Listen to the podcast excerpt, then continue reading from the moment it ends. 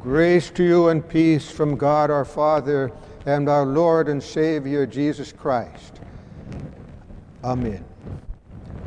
The text for our sermon today is from the reading, the words of the Lord. When the bow is in the clouds, I will see it and remember the everlasting covenant between God and every living creature of all flesh that is on the earth. This is the text.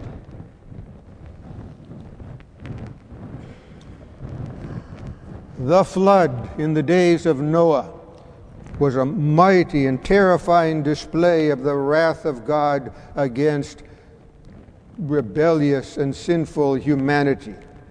It was the curse of death, drowning the bodies of the rebels wherever in the world they were found. And the Apostle Peter says in his first letter that the rebels then were spirits in prison, still under the curse of death, kept for the great day of resurrection and judgment when the wrath of God will abide on them as they receive what is due them for the things done in their body. And the curse of death becomes for them the horrible second death. The judgment of the Lord is always dreadful. But the family of Noah could be cheered in their faith because they had been spared in the ark and also because of the already very old promise of the Lord to raise up the seed of the woman, to redeem fallen humanity from the curse of death brought about through the demonic serpent. That promise had been passed down and treasured by the faithful. And the flood, with its judgment, did not mean that the Lord was going to cancel that promise that he'd given in Eden. He did not intend to wipe out the human race as the flood had come very close to doing. Humankind would not be obliterated by worldwide floods and disasters, so that the seed of the woman would never be born, and the promise of his coming would lose all validity and power to generate faith such as Noah had. God would keep his promise of mercy. The woman's seed would come, and he would provide the basis for redemption from the curse of death and the prison of spirits and the second death.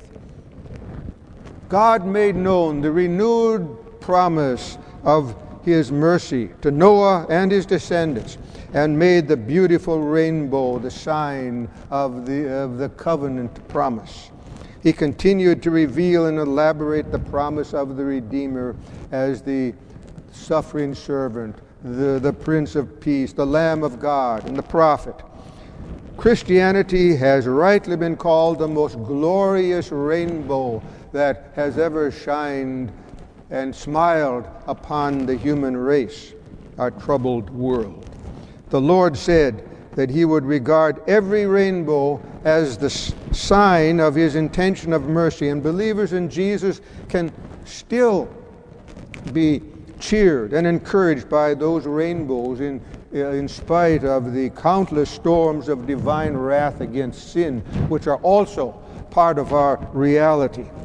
There's a delightful comment in the Concordia Study Bible at the place of our text where the sainted Dr. Roehrs wrote that if God promises to look mercifully at the rainbow, then whenever we look in faith at a rainbow, then we and our God are gazing at each other. Isn't that a wonderful picture of the blessed communion with the Lord, which believers have? God has made his mercy known, just as he uh, revealed his, his anger against sin, damning to hell. These two teachings confuse some people, and may, maybe you've maybe you've wondered about them uh, about yourself about them yourselves sometimes. Some have said that there must there must really be two gods. The, uh, the stern and angry God, and then the, the God of, of mercy and, and love and forgiveness. But the truth is that there is just one God who wants to have a personal relationship with us. He wants us to hate sin and wrongdoing as He does. And yet, He shows mercy and forgiveness to those who believe His promises. He's a God of wrath and of mercy, but He prefers mercy. Wrath is His alien work. He invites us and wants us to use His name to call upon Him and to seek His salvation and His forgiveness and hope in troubles. A man was worried about his sins and wasn't sure whether he was saved. He passed a corner where a blind man was reading aloud out of a Bible written in, in Braille. And the blind man came to the words, there is no other name. And then his finger slipped off the Braille text so that he lost his place. And he kept saying, No other name, no other name, no other name, as he kept trying to find his place again. The man who was listening passed by, but the, the blind man's repetitions were now impressed in his mind. No other name, no other name. And he, he could not stop thinking about them. And he, he went home and looked up the passage, which is Acts 4 12. There's no other name under heaven given to men whereby we must be saved. And the name was Jesus. And he said, Thank you, Lord, for that blind man and his mistake. It brought me to see that I must rely completely upon the name of Jesus and none other. And he had peace. God is a God of mercy and compassion who invites us to use his name and to ask for help. As the motto goes, come in weakness and there find strength. Come in chains and there find freedom. Come in confusion and there find peace. Come in sorrow and there find joy. Come in doubt and there find conviction. Come in despair and there find courage. The knowledge of God's mercy gives us hope and encouragement throughout life, and it even provides joy and confidence in death. A devout Christian lady understood this very well as she lay on her deathbed, and her visitor asked her, My sister, are you sinking? And she replied, Sinking? Did you ever know a sinner to sink through a rock? If I were standing on sand now, then, uh, then indeed I might sink. But I am standing on the rock of ages, and there is no sinking there.